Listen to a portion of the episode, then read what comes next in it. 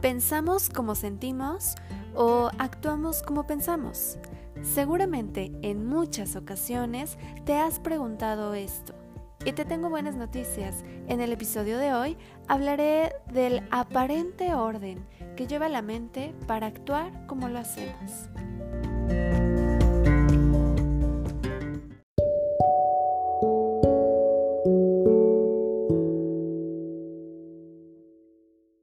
¿Te ha pasado que llegas a un lugar sin saber cómo es que llegaste ahí? O a veces nos sucede que guardamos algo en el refrigerador que ni siquiera va ahí.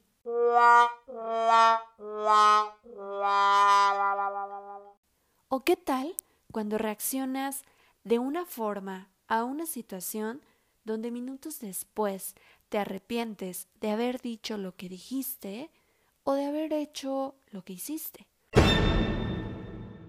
Esto sucede porque la mayoría de las veces solemos actuar antes de pensar, pero en ocasiones esto también puede deberse a algo instintivo. Todo dependerá de la situación en que te encuentres. Quiero que imagines por un instante cómo cambiaría una problemática si te dijera que pensar en una alternativa de solución te llevará a contactar con una emoción que consecutivamente te hará actuar y el resultado de ello te traerá bienestar. Al escucharlo pareciera ser una operación matemática, pero sin duda, cuando lo practicamos, se vuelve benefactor para nuestra salud mental y emocional. En algunas personas, los pensamientos se convierten en acciones y en algunas otras los pensamientos se quedan solo en emociones que no son detectadas. A esto le podemos llamar reprimir, reprimir las emociones. Y esto es a lo que me refería con que cuando no lo expresamos podemos llegar a presentar un malestar, ya que conforme el tiempo transcurra, esto detonará conflictos en las relaciones que tengamos con las demás personas, en la relación contigo y sobre todo agravando tu salud mental y física.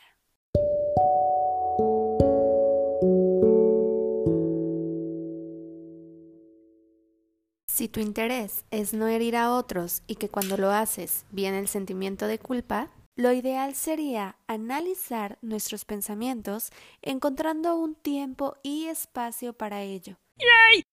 Un ejemplo podría ser cuando elegimos un lugar en casa que se puede convertir en nuestro espacio íntimo y privado. Escribir aquello que pensamos para después leerlo puede ayudarnos muchísimo a identificar alguna de las emociones presentes, si es que las hay, y saber cuáles son nuestros recursos para hacerle frente a esos pensamientos, es decir, para actuar de una forma previamente analizada. Espero que lo hablado en este episodio te funcione para cuando te hagas la pregunta de por qué piensas lo que piensas o por qué hiciste lo que hayas hecho.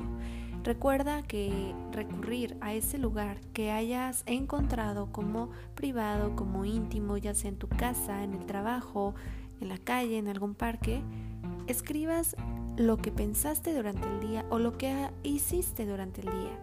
Te aseguro que te dará una reflexión. Soy la psicóloga Lisette Castillo y gracias por escuchar otro episodio más del test de la vida.